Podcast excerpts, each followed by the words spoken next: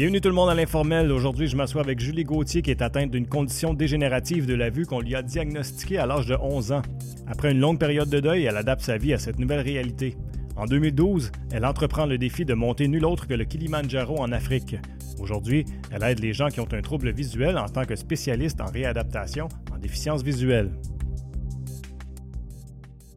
Bienvenue tout le monde à l'informel. Jean-François Joannis au micro encore une fois et c'est Sylvain à la réalisation. Et mon invité aujourd'hui, Julie Gauthier. Julie, merci beaucoup de prendre le temps de venir nous jaser aujourd'hui. J'apprécie énormément. Bonjour. Julie, c'est drôle. Je, veux commencer en, te racontant un petit peu ma réflexion que j'ai eue hier quand, je, préparais à, te rencontrer aujourd'hui parce que euh, j'ai. Euh, je, me disais, moi, bon, moi, je, c'est rien comparé de perdre la vue, mais je suis daltonien.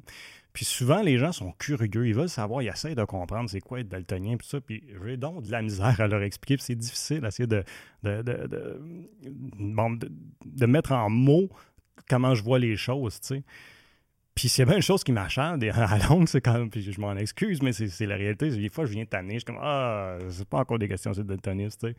Fait que là, je me disais, j'espère que. Je me demande comment est-ce que toi, tu vis ça de ton côté, parce que les gens doivent être curieux, parce que moi, je suis curieux aujourd'hui de savoir ben, comment est-ce que tu vis euh, avec, euh, en étant malvoyante. Fait que là, je me dis, est-ce que des fois, tu es tanné de te faire poser des questions, ou bien si tu comprends vraiment la, la, curiosité des gens? En fait, non.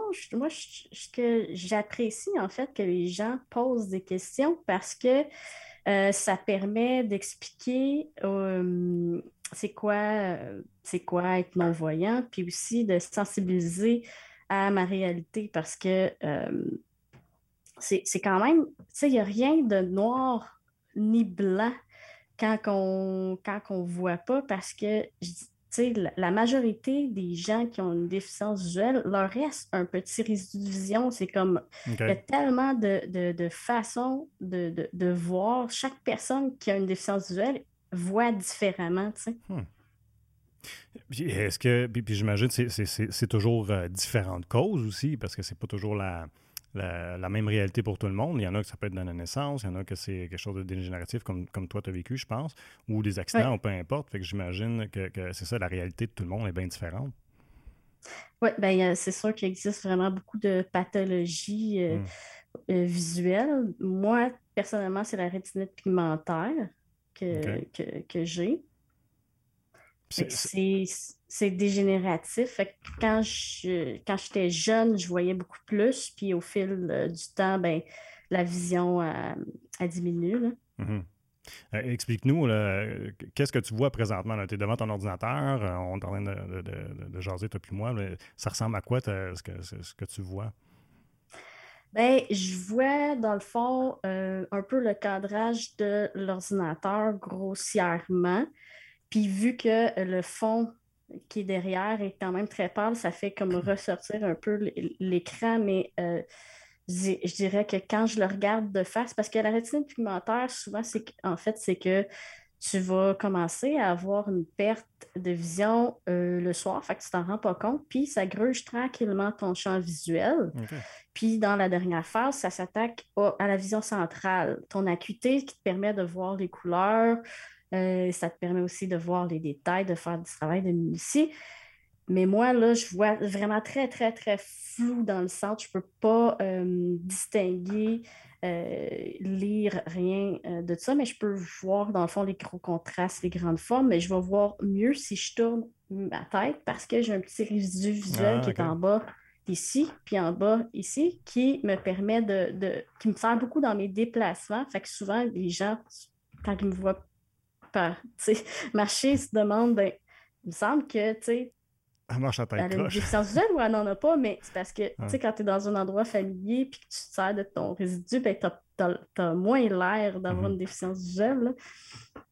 Euh, est-ce que. Il y a beaucoup de mythes, je pense, un peu, là, avec euh, le, fait d'être non-voyant. Puis euh, c'est un peu proche le parallèle que je vais faire, mais il y a le fameux film Daredevil ou la, série Daredevil, puis les, les, les, dessins, les, les, bandes dessinées de, de ça qui, qui disent que moi, ça, puis on entend souvent ça, que, d'avoir un sens en moins, ça aiguise les autres sens. Est-ce, que est, qu'il y a un petit peu de vrai là-dedans, dans le sens que euh, est-ce que est-ce que tu as aiguisé le sens du toucher ou, ou, l'ouïe, euh, étant donné que tu, vois moins? Ben, en fait, vu que je vois moins, je dois compenser avec mes, mes Mhm. autres sens. Donc, c'est sûr qu'en les utilisant plus, je peux pas sais, je peux pas comparer parce que je suis pas dans les souliers d'une personne qui voit complètement, mais, euh, mais j'ai l'impression qu'à force d'utiliser les autres sens, on devient bon à, à décoder Mhm. aussi c'est, c'est, qu'à les utiliser. Tandis que quand les gens utilisent, euh, dans le fond, toi qui utilises ta vision, ben, euh, c'est ton sens premier d'accès à l'information. Fait que Mhm. une fois que tu as ton information visuelle, tu ne vas pas aller chercher tes autres sens parce que tu n'en as pas besoin nécessairement, mais peut-être que je me trompe, mais Non, c'est, ça fait c'est mon sens. impression. Ça fait du sens ce que tu dis, puis encore là, je- c'est vraiment pas grand-chose comparé à, à- ce, que, à ce que toi tu vis, là. mais moi, étant daltonien, j'ai remarqué avec le temps à quel point, exemple, moi, euh, à, à la maison, euh, je sais pas, ma conjointe va dire euh, Peux-tu aller, me chercher euh, la paire de pantalons telle couleur Puis là, moi, je réalise, mais je, je remarque jamais quelles couleurs qui sont les pantalons du monde parce que, tu sais, j'ai ce sens-là, il n'existe pas vraiment chez moi. Les couleurs sont, sont, sont, sont pas là. Fait que je me fie toujours à autre chose. Pour moi, c'est le pantalon que, je sais pas, moi, qui, qui, qui, qui- qui est court, c'est le pantalon qui, qui, qui a l'air de telle affaire, mais c'est jamais le pantalon de telle couleur, tu comprends? Fait que je peux vraiment, je peux, je peux comprendre ce que tu me dis dans, dans ce sens-là. Ou qu'il y a telle texture aussi, j'imagine. Oui, tout à fait. Ouais, ouais, tu sais, le pantalon satiné, le pantalon, le pantalon de jeans. euh, euh, fait que c'est ça, fait que je peux, je peux, je peux très bien comprendre dans ce sens-là. J'ai euh, j'ai déjà lu euh, le livre euh, de un des livres de Michael J. Fox, qui lui est pris du Parkinson, puis il racontait des anecdotes que je trouvais vraiment, puis avec beaucoup d'humour d'ailleurs, puis j'appréciais beaucoup son, son, son livre à cause de ça, mais il racontait des anecdotes genre du quotidien, ne serait-ce que d'aller se brosser les dents, par exemple, qui fait que, pour la plupart des gens, c'est vraiment, euh, on prend ça pour acquis, là, on fait ça tous les jours, puis ça va bien, là, on brosse nos dents.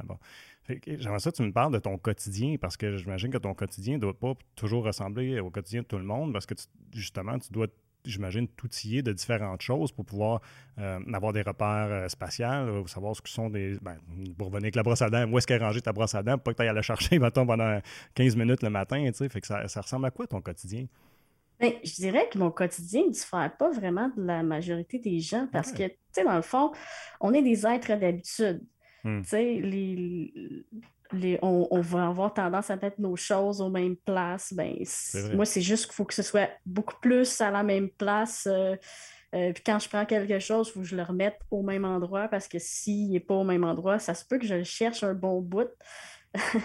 fait que ça, il n'y a pas.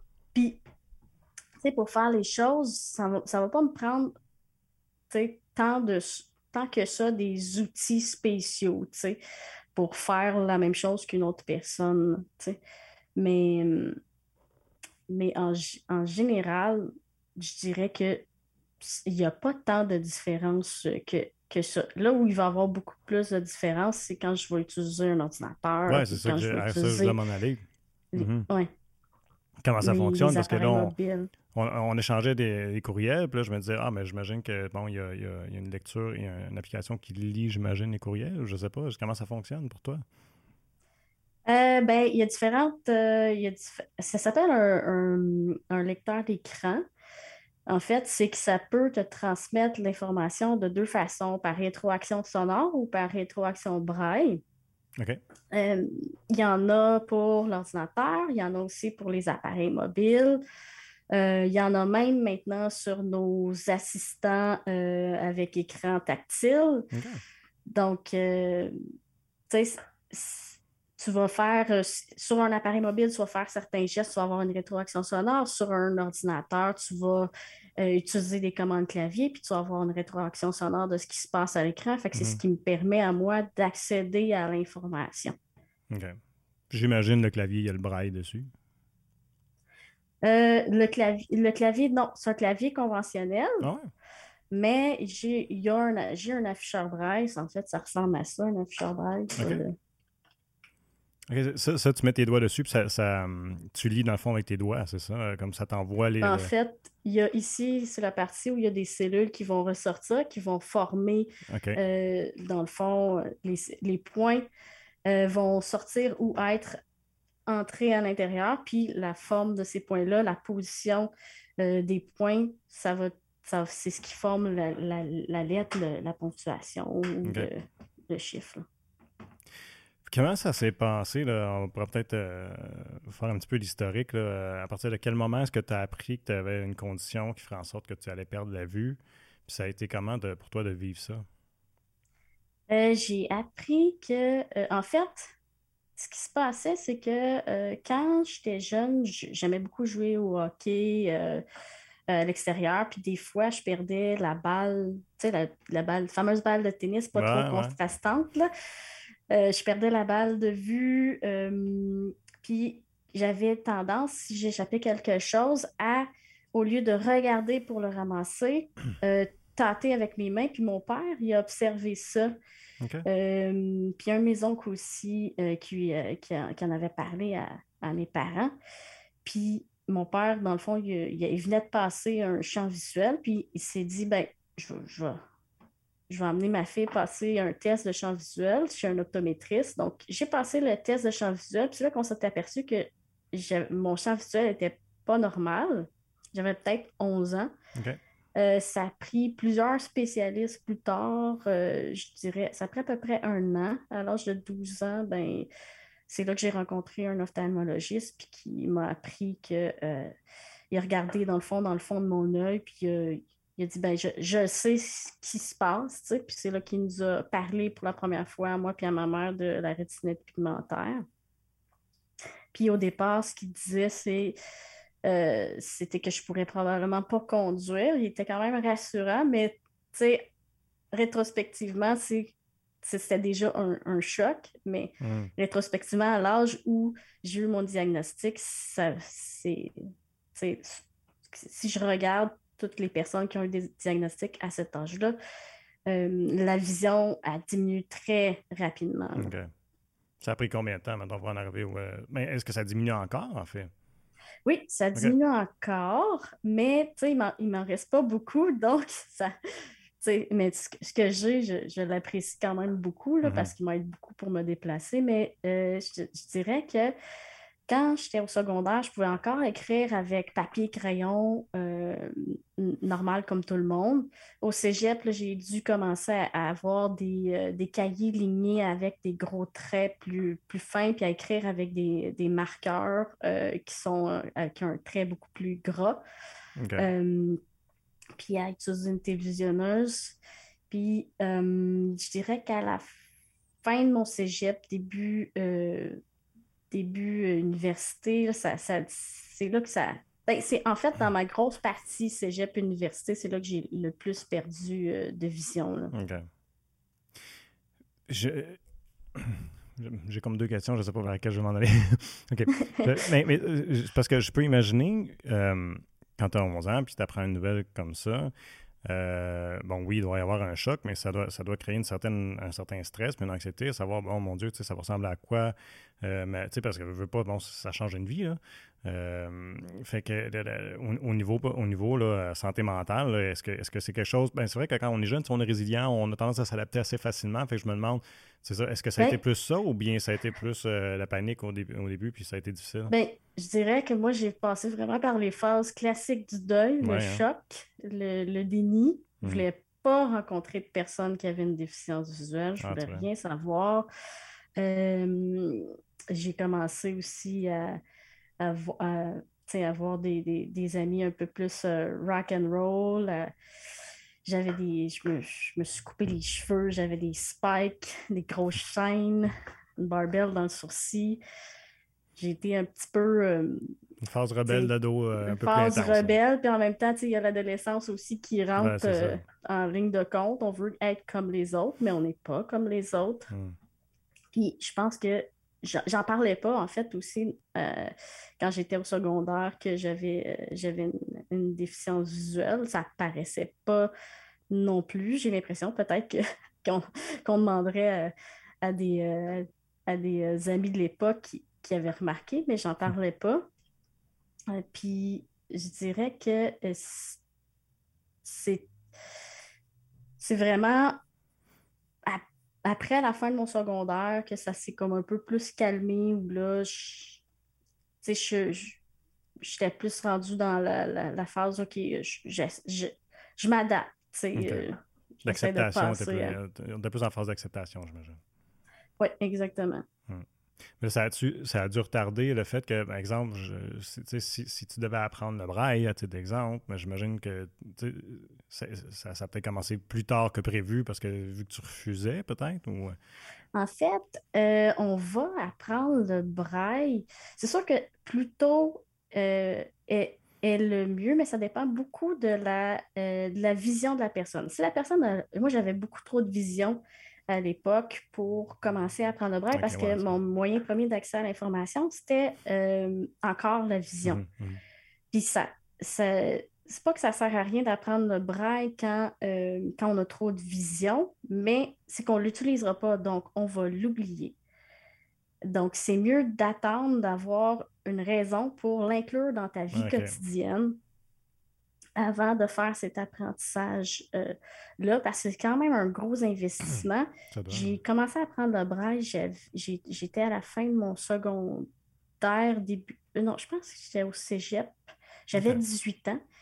Euh, puis, parce que là, ma vision a, décliné, puis je m'en allais vers le mode sonore. Fait que c'est à ce moment-là qu'on m'a parlé du braille puis que j'ai commencé à, l'apprendre puis à l'intégrer, ça a pris à peu près euh, un an, un an et demi à apprendre tout ça. OK. je peux imaginer Parce qu'il y a le braille intégral puis il y a le braille abrégé. Ah, OK. C'est quoi la abrégé? J'imagine c'est. Euh, euh, bon, dans le fond, je ne me lancerai pas, je vais te laisser l'expliquer. ben, le braille intégral, dans le fond, c'est que toutes les lettres, les ponctuations sont, dans le fond, sont présentes quand, on lit. Puis le braille abrégé, c'est qu'il va avoir des. Euh, c'est un peu le principe de la sténo. Euh, il va avoir, dans le fond, des, euh, des, petits mots qui vont être remplacés mm-hmm. par des symboles. Mm. Il peut avoir des, des, symboles qui vont indiquer quelque chose en début, en milieu ou en fin de mot. Donc. J'imagine les mots communs aussi, là, comme la, le lait, ces choses-là. Ça doit être au lieu d'avoir des lettres, mais je ne sais pas ça, mais tu sais c'est ça, les mots les plus communs doivent revenir souvent. Qui, ben, sont plus abrégés. Euh, parce que j'imagine la bibliothèque de mots abrégés, c'est limité. La bibliothèque de, mots abrégés, ben, il, y a, à peu près, il y a à peu près, en français, il y a plus de 900 symboles. En français à apprendre. Hmm. Euh, donc, euh, c'est quand même quelque chose de, gros. Là. OK.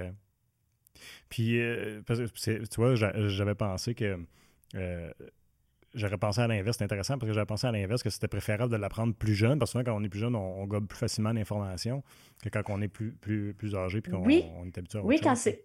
Effectivement, quand tu es plus jeune, c'est mieux de l'apprendre. Si, mettons, ta, déficience visuelle, ton moyen d'accès à mhm. l'information, euh, c'est pas la vision, euh, c'est préférable plus, plus on est jeune, plus la personne va justement acquérir de la vitesse puis l'intégrer dans sa vie mm. quotidienne parce qu'elle va en avoir besoin.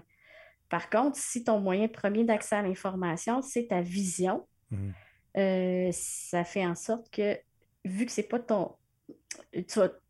la personne va avoir tendance à toujours revenir à la vision parce, au lieu de, de, du braille, parce que dans le fond, elle n'en a pas vraiment besoin dans sa vie. Il faut en avoir besoin, en fait. Mm-hmm. je comprends. Ça a dû faire bien du stock pareil parce que là, tu essaies de faire des études euh, euh, postsecondaires, puis en plus, tu, te rajoutes l'apprentissage du braille. je peux imaginer que c'était une période euh, assez rock'n'roll, pareil, au niveau de, l'emploi du temps. Ben, oui, quand même, mais il faut dire que pendant mes études, j'avais, j'étais très centré, très centré sur, mes études, justement, parce que ça prenait tout mon temps, toute mhm. mon énergie. C'est quand même quelque chose, faire des, études quand il nous manque un sens, parce que... Euh... Ben, puis tu es en adaptation, en plus, en mettant tout ça. Euh, c'est une adaptation constante. ça diminue, ça diminue. OK, là, je suis plus capable de faire telle, telle chose, telle chose puis tu essaies de continuer ton quotidien, là, tu sais, euh, je peux imaginer que On m'a quand même très bien préparé parce que euh, le centre de réadaptation avec où j'allais, qui était euh, qui est le centre de réadaptation de la ressource en Outaouais, c'était des, des, des, SRDV qui avaient beaucoup d'expérience puis qui savaient un peu qu'est-ce qui, qu'est-ce qui m'attendait. Donc, ils ont été. Euh, c'est le fun parce que j'ai été ouverte à ce moment-là, mais ils ont été comme un peu plus en amont, en, en prévention. Fait que mhm. j'ai appris un peu avant d'en avoir. avant d'être obligée de, changer de mode. Fait que j'étais. Fait que ça m'a vraiment permis justement d'adoucir tout, cet apprentissage-là mhm. qui, aurait été gros d'un coup, tu sais, que j'aurais mhm. pas pu fonctionner si. Puis euh, ta famille autour de ça aussi, comme tes parents, tout ça, ça a été quoi leur réaction? Je m'imagine nous autres aussi ont vécu un certain choc. Euh, c'est quand même c'est quand même flou pour moi, mais hmm. c'est sûr que moi je me souviens quand, quand, on a eu, quand on s'est fait annoncer le diagnostic, euh, ma mère était avec moi, puis pour, pour elle, ça, on a pleuré toutes, les deux tout le long dans l'auto en, ah, en revenant. Je sais que, que ma mère, elle, était comme. C'est une personne qui est beaucoup dans l'action. Fait que, tu sais, dès qu'il y avait un article, elle voulait que elle m'en parlait, elle voulait que je, que, je le lise, mais moi, mm. j'étais dans ma phase où je ne veux pas en entendre parler. Ah. Je pense qu'elle était plus dans, dans, le, Elle, voulait, elle voulait faire quelque chose pour m'aider, mais elle ne ben savait pas, quoi, pas quoi faire. Fait que, pour eux, ça a été quand même quelque chose. On ne s'est jamais assis tant que ça pour euh, parler de je leur ai jamais tant que ça posé cette question-là. je ah, pense que ça pourrait être intéressant comme conversation. Là. Ouais, je peux imaginer. Mais c'est tellement le réflexe de tout parent, tu sais, surtout qu'il y a un bobo, là, tu OK, on passe en mode action, c'est quoi la solution, tu sais. Euh, j'en ai trois, fait que je peux, je peux, je peux en témoigner. Euh, c'est drôle parce que euh, je pense que avant, juste avant d'entrer en onde, on t'a juste glissé comme ça, ah, moi je cours, tout ça. j'ai fait comme, OK, tu sors faire du jogging, j'ai bien compris. Oui, mais avec quelqu'un. OK. oui, euh, ben, en fait, euh, euh, c'est avec, ben, avec une. là, présentement, c'est une amie qui, qui, qui, m'accompagne. Puis, dans le fond, on est. moi, je, tiens une corde, puis elle, elle là autour de sa taille, ou peu importe, il y a d'autres personnes qui utilisent d'autres moyens. Puis, ça me donne des indications verbales. Fait que moi, je cours à côté de, à côté d'elle. OK. Mais ça, des, des, des, actions comme ça, puis je, puis, euh, sais pas si c'est ce que tu fais dans, dans, ton travail, là, mais j'imagine qu'il doit y avoir une phase où ça doit être difficile d'être capable d'avoir confiance en tes autres repères, à, mettons à la personne qui t'accompagne, ou là, c'est d'autres, c'est un chien, ou bien euh, euh, aux indicateurs sonores, tu sais. ça, ça doit pas être évident de, de, en tout cas, parce que, en tout cas, nous autres, pour, quelqu'un qui ne connaît pas la situation, juste de se fermer les yeux, puis j'ai déjà fait l'exercice en ordre dramatique, je me souviens en secondaire, fermer les yeux, suivre des indications de quelqu'un, c'est hyper difficile. Ben, tu sais, quand. Ben, je dirais que c'est quelque chose qui, qui s'apprend à faire confiance. Tu sais, on. c'est comme, je me souviens la première, parce que moi, j'ai déjà eu un chien, un chien guide, mm-hmm. il s'appelait Rial, puis la première fois que, euh, je me souviens, la première fois que, que j'étais dans le chenil, puis qu'on faisait des, des allers-retours pour, puis devant les entraîneurs pour qu'ils voient est-ce que c'est un bon match, est-ce que, puis je me souviens que Rial m'avait fait foncer dans trois, quatre affaires. fait que je pense que c'est quelque chose qui, qui s'apprend. Puis pour la personne qui te guide aussi, c'est quelque chose qu'elle apprend à devenir euh, meilleure. Hmm. Puis au fil du temps, nous, on est plus capable aussi de nommer nos besoins puis de dire comment on aime être euh, recevoir l'information. Mhm, mhm. Puis Excuse-moi, vas-y. Oh, non, non, c'est correct. J'allais te demander, euh, tu dis que tu avais un chien, donc euh, tu préfères euh, te débrouiller autrement maintenant? Ben, en fait, c'est parce que quand Rial a, eu sa. Dans le fond, il était à sa retraite, moi, j'ai fait le choix de, le garder parce que je me disais, il était avec moi tout, tout ce temps-là. C'était mon, c'était mon premier chien aussi. Mmh. Fait que je voulais lui redonner qu'est-ce qui m'a qu'est-ce qu'il m'avait euh, qu'est-ce m'avait donné aussi. Puis ça a coïncidé avec le moment où on a, où on a eu un bébé. Fait je me voyais mal, euh, la poussette d'un côté, un nouveau chien de l'autre. Euh, ça devient, ça, serait devenu compliqué. Puis mhm. après ça, il y a eu la, fameuse pandémie. Là. Mhm. fait que là, mon, travail, c'est beaucoup, il, il, a beaucoup changé. Moi, j'étais souvent sur la route. Là, euh, maintenant, ben, on est organisé, on peut beaucoup faire, je peux beaucoup plus faire mon travail à distance, fait que j'ai beaucoup moins à me déplacer. Pour avoir un, chien Mira, il faut que le chien, il, travaille. Si, si, s'il ne travaille pas, si tu ne sors pas, ben, pauvre chien, il va désapprendre que, tout ce qu'il a appris. Tu, sais. Mm-hmm. tu parles de ton travail. C'est quoi tu fais comme travail? Moi, je travaille euh, comme spécialiste en réadaptation à déficience visuelle. OK. Puis concrètement, là, tu dis, bon, là, tu es à la maison, mais avant, euh, avant de, travailler plus de la maison, ça, ça, ressemblait à quoi? Est-ce que euh, tu allais avec des gens qui ont des déficiences pour les aider justement dans un parcours sur la rue, des choses comme ça? Non, non, non, non, non, non. Moi, euh, ça, c'est les spécialistes en orientation mobilité. C'est ah, sûr qu'en n'ayant pas de vision, ce serait, ce serait pas super sécuritaire. Non, de, donner des indications à une autre personne. Mais, c'est parce que j'imaginais que, tu sais, de un, tu connais c'est quoi, puis de deux, si, si dans, dans, ton, euh, euh, dans, ton cheminement, tu es rendu à un stade où ce que tu es capable de le faire, peut-être que ça se faisait de l'enseigner à d'autres. Euh, ben, ça serait, ça, serait pas super sécuritaire parce que, tu sais, il y a des... Tu sais, l'environnement autour à l'extérieur, ça peut être super changeant. Fait que la vision, je pense que des, personnes euh, spécialistes en orientation mobilité euh, leur permet de détecter les, dangers quand ils sont en enseignement, puis pouvoir faire en sorte que la personne, quand elle est en apprentissage, est toujours en sécurité. Mm-hmm. Chose que moi, je ne pourrais pas tout, le temps faire parce qu'il me manquerait des informations. Mm. Mais, moi, mon travail, dans le fond, il consiste, plus, il consiste vraiment à euh, montrer aux gens à utiliser l'ordinateur avec, euh, avec d'autres choses. Les lecteurs d'écran, les appareils mobiles, les tablettes. OK, je comprends. Le braille. Si tu permets, Julie, on, va s'arrêter pour tout de suite pour prendre euh, quelques secondes pour que je puisse remercier les gens qui nous ont écoutés via ma TV Outaouais. Je vous invite à continuer à écouter l'entrevue. Je vais parler avec Julie, entre autres, elle a fait rien de moins que de monter de Kilimanjaro, donc euh, c'est pas rien. J'ai hâte de t'entendre là-dessus, Julie. Merci d'avoir été les nôtres. Euh, ok, fait que je comprends mieux ton travail. C'est bon. Puis, tu vois, je ne savais pas, tu sais, je, je, me, sens un petit peu. Euh, ben, il n'y a, a, pas de questions niaiseuses qui disent, mais tu sais, je trouvais ça un petit peu drôle.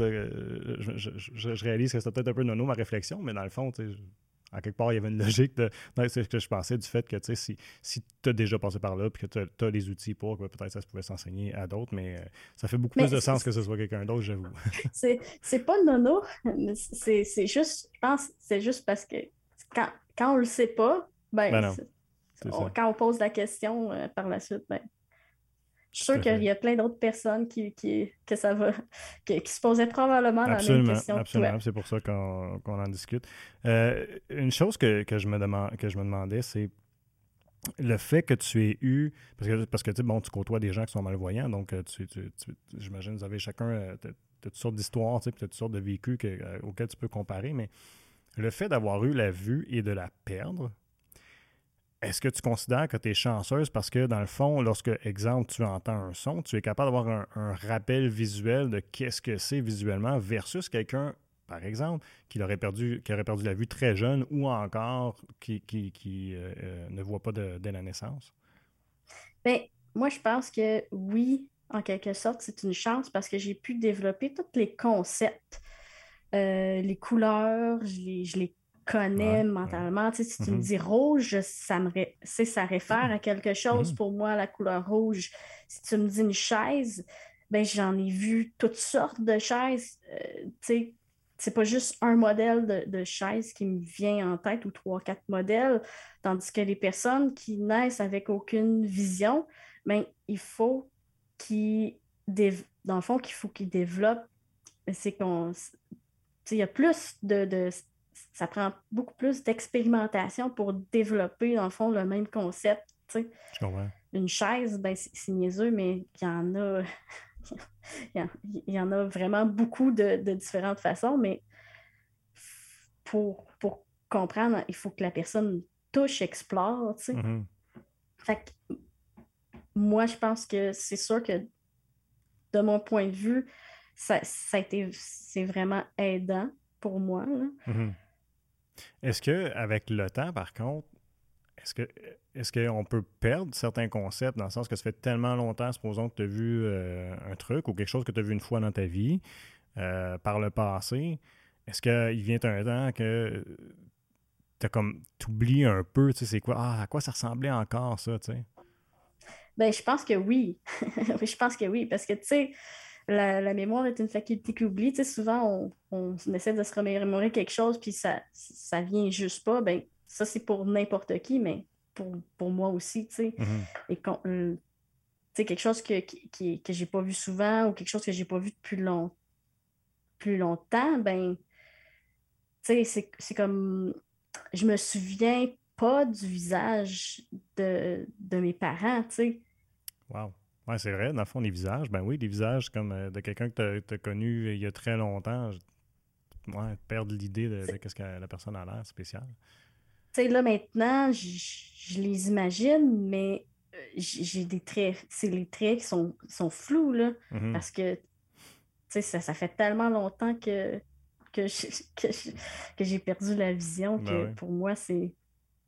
J'allais dire pour certaines personnes, euh, euh, peut-être peut-être dans, dans, dans leur, euh, dans, dans leur tête, c'est, ils restent toujours jeunes. On n'est pas capable de les concevoir vieillir. C'est un, un avantage pour, euh, certaines personnes. hey, il faut qu'on parle du Kilima- Kilimanjaro. Vraiment spécial. Dans un, c'est pour n'importe qui de le monter, c'est quand même un, un exploit parce que euh, j'ai lu que c'est, je pense, c'est le tiers des personnes qui, euh, qui réussissent même pas à, à- à faire toute la, toute la montée. Euh, comment comment c'est venu cette idée-là, puis pourquoi?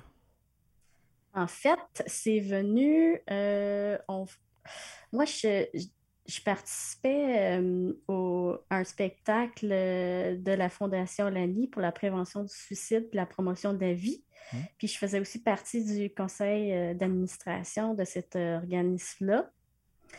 Et puis, euh, après un spectacle, on était avec l'animateur. euh, autour d'une table et puis, dans le fond, le, le petit groupe qui organisait le, le- le spectacle. Puis, je me souviens plus qui a lancé sur la table de- que ce serait intéressant d'aller monter le Kilimanjaro. Puis, euh,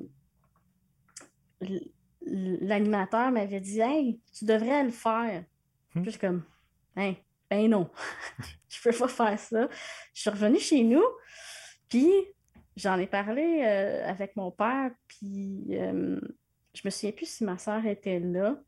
Euh, puis finalement, on, on en est venu à trouver que ce serait, que ce serait une bonne idée. Fait que Mm.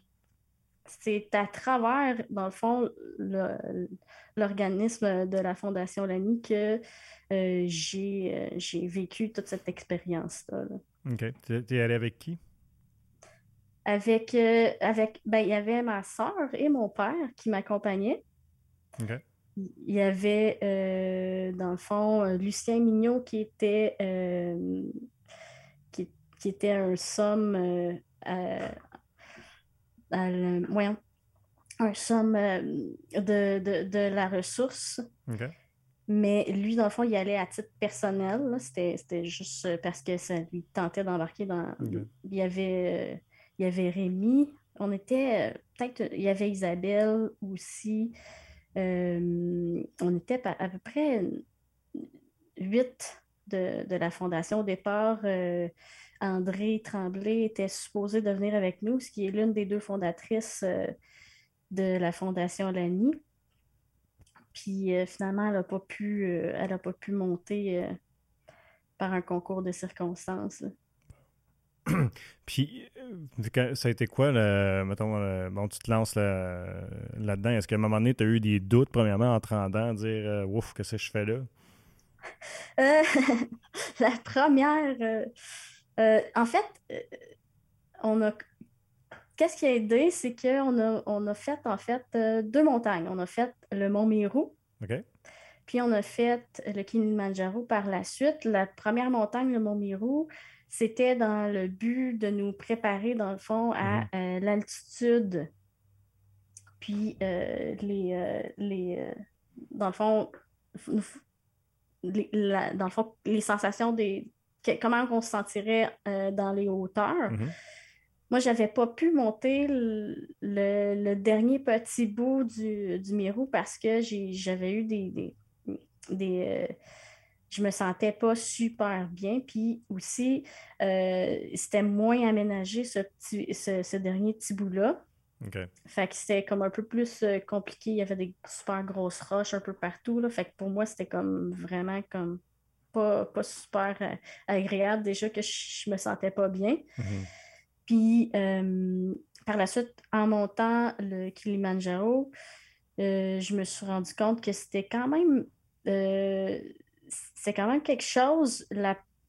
On dirait que j'avais pas de stress sur le Mont Meru, mais quand est venu le temps d'être sur le Kilimanjaro, ben, c'est peut-être aussi parce que pour moi, c'était plus un bonus le, le Miro, mais quand on, a commencé le Kilimanjaro, là, le stress pour moi a, comme, a commencé à augmenter, puis j'ai commencé à avoir peur de ne de, pas être capable de me rendre jusqu'au bout.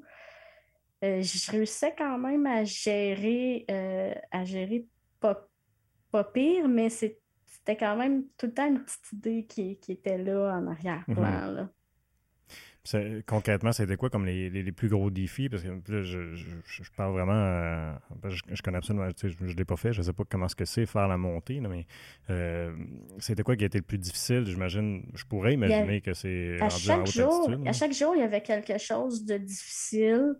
Euh, comme par exemple, il y a eu une journée où on marchait à travers des, des genres de, de, de galets qui ça, ça balotte un peu.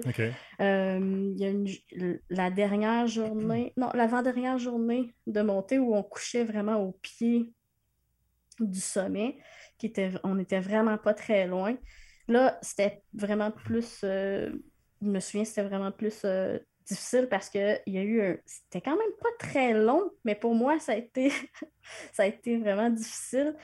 Il fallait monter avec les bras, les jambes, puis, euh, tu sais, c'est rendu en haut de ça, j'étais, je me, je, me, souviens, je m'étais mis à pleurer parce que j'avais trouvé ça difficile. Ben, j'imagine. Puis là, mettons, dans une situation comme ça, c'est. Comment c'est-tu juste toi qui se débrouille pour tes repères? Ou bien si, bon, les personnes qui t'accompagnent disent, ben, euh, regarde, il y, a, tel, tel rocher ici, tu peux t'agripper ou amène ta main ici ou qui t'aide Ben, c'est sûr qu'on s'était pratiqué pendant toute, euh, toute une année. C'est sûr que je n'ai pas pu me pratiquer autant que j'aurais voulu parce que j'étais à ce moment-là aussi en train de, faire mon diplôme d'études supérieures à l'Université de Montréal pour être SRDV. Fait que je revenais les, fins de semaine pour aller m'entraîner avec le groupe euh, en Outaouais. Fait qu'on avait développé tout un système de, de, mots puis de, de un, où on, ma mère aussi avait fabriqué, parce que ma mère est, quand même très bonne, elle a plein, plein d'idées, puis mon père, il avait pensé à un manche télescopique, fait que c'était comme un manche de Swiffer qui, hein? pouvait s'étendre ou se, se, rapetisser au besoin, donc qui était euh, accolé sur notre, sur, notre hanche, qui était euh, fixé avec un velcro. Donc, si on avait besoin de l'enlever rapidement, ben, on enlevait tout simplement, on décrochait le velcro, puis c'était parti, on, pouvait... Euh, être libre de nos mouvements. Fait que moi, j'étais derrière la personne, puis la, personne me disait OK, on, euh, il y a une marche, euh, euh, on descend. Puis quand, quand la personne tourne à gauche ou à droite, je le sentais aussi dans le. Sur, ma hanche, la direction. Donc, ça donnait quand même aussi des, des informations. On s'est aperçu, par contre, rendu sur sur les montagnes que euh, c'est difficile pour le souffle pour les personnes mm-hmm. qui me dirigeaient. Ils ne pouvaient pas tout le temps me parler parce que plus on est en ah. hauteur, moins on a de souffle. Mm-hmm. Fait que là, euh, il y a quelqu'un, dans le fond, il y avait, euh, c'est soit Rémi ou soit Lucien qui se positionnait derrière moi. Puis des fois, Lucien et Rémi, je pense que Lucien m'a guidé aussi à quelques reprises. C'est un peu fou, ça fait quand même dix ans. Mm.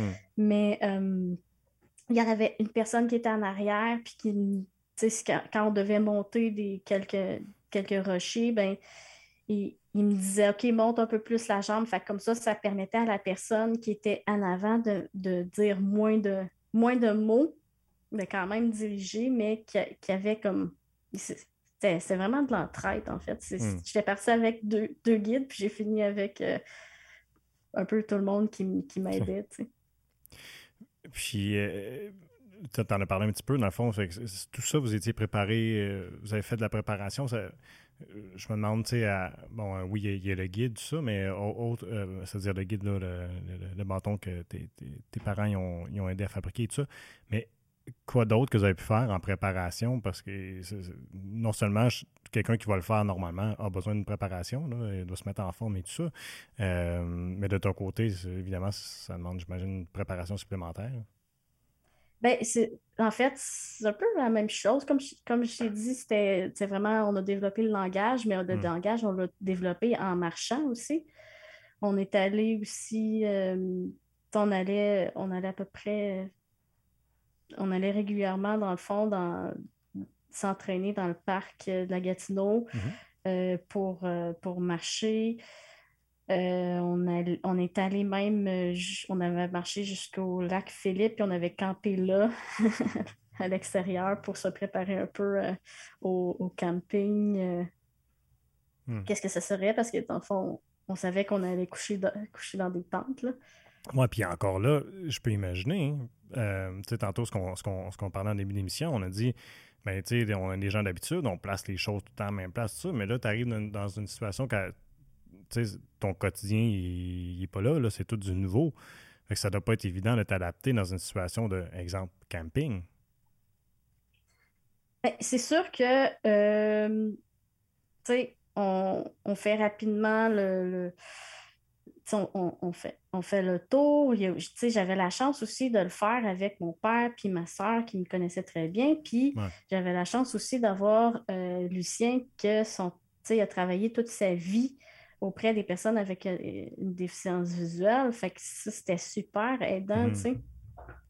Fait que j'ai eu cette chance-là d'avoir des personnes qui connaissaient ma réalité puis qui étaient sensibles, puis que quand ils voyaient que j'avais de la difficulté, puis même les, toutes les autres qui, nous accompagnaient, Isabelle, Céline, Rémi, euh, il était hyper sensible aussi. J'ai toujours senti que euh, je pouvais euh, demander quelque chose ou que s'il voyait qu'il y avait quelque chose qui n'allait pas, il, venait me chercher, tu sais. Mhm. Je sais pas, si c'est nous autres, Sylvain, à la console, ou bien si c'est toi, Julie, quand tu as bougé tantôt, ton son il a baissé. Je sais pas, c'est nous autres, Sylvain? Ah, est encore euh, baissé? Tout est beau. OK, il me dit que tout est beau. Euh, j'allais te demander, euh, une fois rendu au sommet, toi, tu vis l'expérience d'une certaine façon, puis les, gens qui ont une vue normale le vivent d'une autre façon, nécessairement, parce que, bon, la, vue doit être assez extraordinaire en haut. Est-ce qu'il y a eu un moment où, où des gens qui t'accompagnaient, t'ont décrit ce qu'ils voyaient? Si tu l'as juste euh, vécu à ta façon avec la perception de, tes autres sens, l'air, euh, le vent, euh, ce que tu étais capable de voir? Oui, ils m'ont quand même décrit un peu qu'est-ce qu'il y avait autour, mais tu sais, c'est difficile quand même de décrire des, paysages. Mais tu sais, j'étais capable de voir qu'il n'y avait pas grand-chose, tu sais, en haut au sommet, tu sais, il y avait comme c'était rocheux, il y avait une pancarte qu'on est, allé se faire, faire une photographie à côté, tout le groupe. Euh, puis on n'a pas resté longtemps, en fait, en haut. Ben, j'imagine que tu peux pas, parce que il, doit y avoir un certain laps de temps que tu peux rester à, à cette température-là puis à la quantité d'oxygène qu'il y a là. Je ne sais pas, parce qu'on avait couché quand même vraiment pas très loin de ça. On était. Euh, mais je dirais qu'à ce moment-là, moi, j'étais beaucoup affectée par l'altitude. Ça m'a pris. C'était pas très long. Euh, euh, le, dernier petit bout qui nous restait à faire, mais ça m'a pris beaucoup de temps. En fait, j'ai ralenti un petit peu le groupe parce que j'avais de la difficulté avec l'altitude. Puis toi, personnellement, qu'est-ce que tu dirais que ça t'a apporté d'avoir relevé ce défi-là, après coup? Ben, c'est sûr. Euh, je, pense que je, suis très fière de, de, l'avoir fait. Euh, ça m'a apporté. Je pense que je me, je, me dis que des défis, on en a tous dans la vie, mais ça m'a permis de voir euh, que je pouvais réaliser quelque chose d'aussi gros. Ça m'a permis aussi de voir que j'étais super bien entourée. Ben aussi. Ouais. Puis, euh, euh, est-ce que ça t'arrive des fois de, faire référence, exemple, si tu vis une difficulté X, Y, Z, de dire j'ai fait ça, je suis capable de faire ça? Euh, oui, oui, ça m'arrive, mais je dirais que, tu sais, on, on, quand, quand, on vit une difficulté, souvent on est comme le nez collé sur le, sur le problème. on voit, on voit euh, pas le, le paysage. Mm-hmm. Mais, tu sais, je pense que c'est quelque chose qui, qui, m'a transformé, ça c'est sûr. Je pense que je suis pas la même personne avant qu'après, tu sais. J'ai. Je pense que ça m'a permis par la suite d'être un peu plus fonceuse. Je peux imaginer. Comme par exemple, tu sais, quand je suis revenue, euh, j'ai eu une opportunité d'emploi à Québec euh, pour un, pour une assignation. Puis je suis, je suis allée, j'ai déménagé à Québec, je suis partie. Euh, fait que je pense que cette expérience-là m'a aidé pour ce, petit bout-là que j'avais à, faire parce que c'est mhm. quand même épeurant s'en aller dans une autre ville. Euh, on oh, perd tous nos repères, on recommence à, zéro. Ben, c'est stressant pour le, le commun des mortels. Fait que quand, quand un, une situation comme la tienne, je peux imaginer que c'est doublement, doublement stressant. Puis, euh, je ne sais pas c'est quoi ta, situation familiale, conjoint, tout ça, mais je, faut, faut, j'imagine que tu as besoin de bout d'accompagnement aussi à chaque fois que tu fais quelque chose comme ça. Euh, d'accompagnement. Ben, à l'époque, mon, mon, copain aussi, euh, il, avait déménagé avec moi, mais lui aussi, il, y avait une déficience visuelle. On n'est plus ensemble maintenant, mais, mais on s'entraidait quand même beaucoup. Là, mhm. mais Est-ce que euh, tu penses des fois à d'autres trucs, que d'autres défis du genre que tu aimerais relever, euh, que, euh, que, ou, ne serait-ce que de retourner faire euh, le Kilimanjaro ou un autre mont ou un autre euh, endroit où tu peux faire l'escalade ou une visite quelconque que, que, que, que, tu chéris comme rêve de dire Ah, je devrais faire ça comme pour, me donner un, autre bon défi? Euh, non, en fait, là,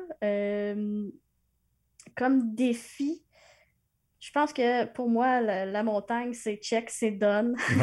Parce que je veux, tu sais, j'ai quand même j'ai quand même vécu beaucoup de difficultés avec les, les hauteurs. C'est quand même beaucoup d'investissement aussi. Mm-hmm. Pour la course, ben, j'ai eu la chance de faire euh, deux demi-marathons avec euh, mon ami Dominique. Mm. Fait que ça, c'est. Puis ça, c'est fait, le demi-marathon. Euh, mais là, là, mon prochain défi, ça va être de faire euh, un, biathlon avec euh, mon amie Christine. On va, on va courir. Il, est plus court, mais tant mieux parce que c'est quand même l'investissement. Mais mhm. on va faire de la course, puis après ça, on va faire du vélo tandem, puis on va finir avec de la course. ça, c'est mon prochain défi. Mais je dirais que souvent, c'est drôle, mais souvent, les, les, événements comme ça, où il y a des gros défis, m'arrivent sans que j'ai trop réfléchi parce mm-hmm. que le Kilimanjaro, c'est venu par la bande, par euh, le biais de l'animateur. Euh, la course euh, pour le 21 km, c'est venu par la bande, par mon ami Frédéric. on courait, on courait avec l'association sportif des aveugles du Montréal métropolitain. Puis il m'a dit Toi, tu serais, tu serais capable de faire un demi-kilomètre, pas un demi, un, 21 km. Puis, puis, fait que là, finalement, ben, Dominique a dit je, le fais avec toi. Puis elle, elle, avait déjà fait. Elle a dit Je le fais avec toi si, si, si tu embarques. Fait que j'étais comme OK, je vais, le faire. fait que, tu sais, souvent, ça m'arrive, puis je le cherche pas, tu sais. Mhm. Ah, ben c'est le fun. Ben, peut-être qu'il va y en avoir d'autres euh, d'autres histoires ou d'autres défis euh, ou aventures qui vont se présenter à toi comme ça. J'ai, je te dis vraiment un gros merci pour ton ouverture, de nous avoir parlé de, ce que c'est que la réalité d'une personne qui est malvoyante ou non-voyante. C'était vraiment une belle conversation. J'apprécie beaucoup. Ben, merci à toi. Merci tout le monde d'avoir été à l'écoute et je vous invite à nous suivre sur nos différentes plateformes web pour regarder ou écouter toutes nos émissions.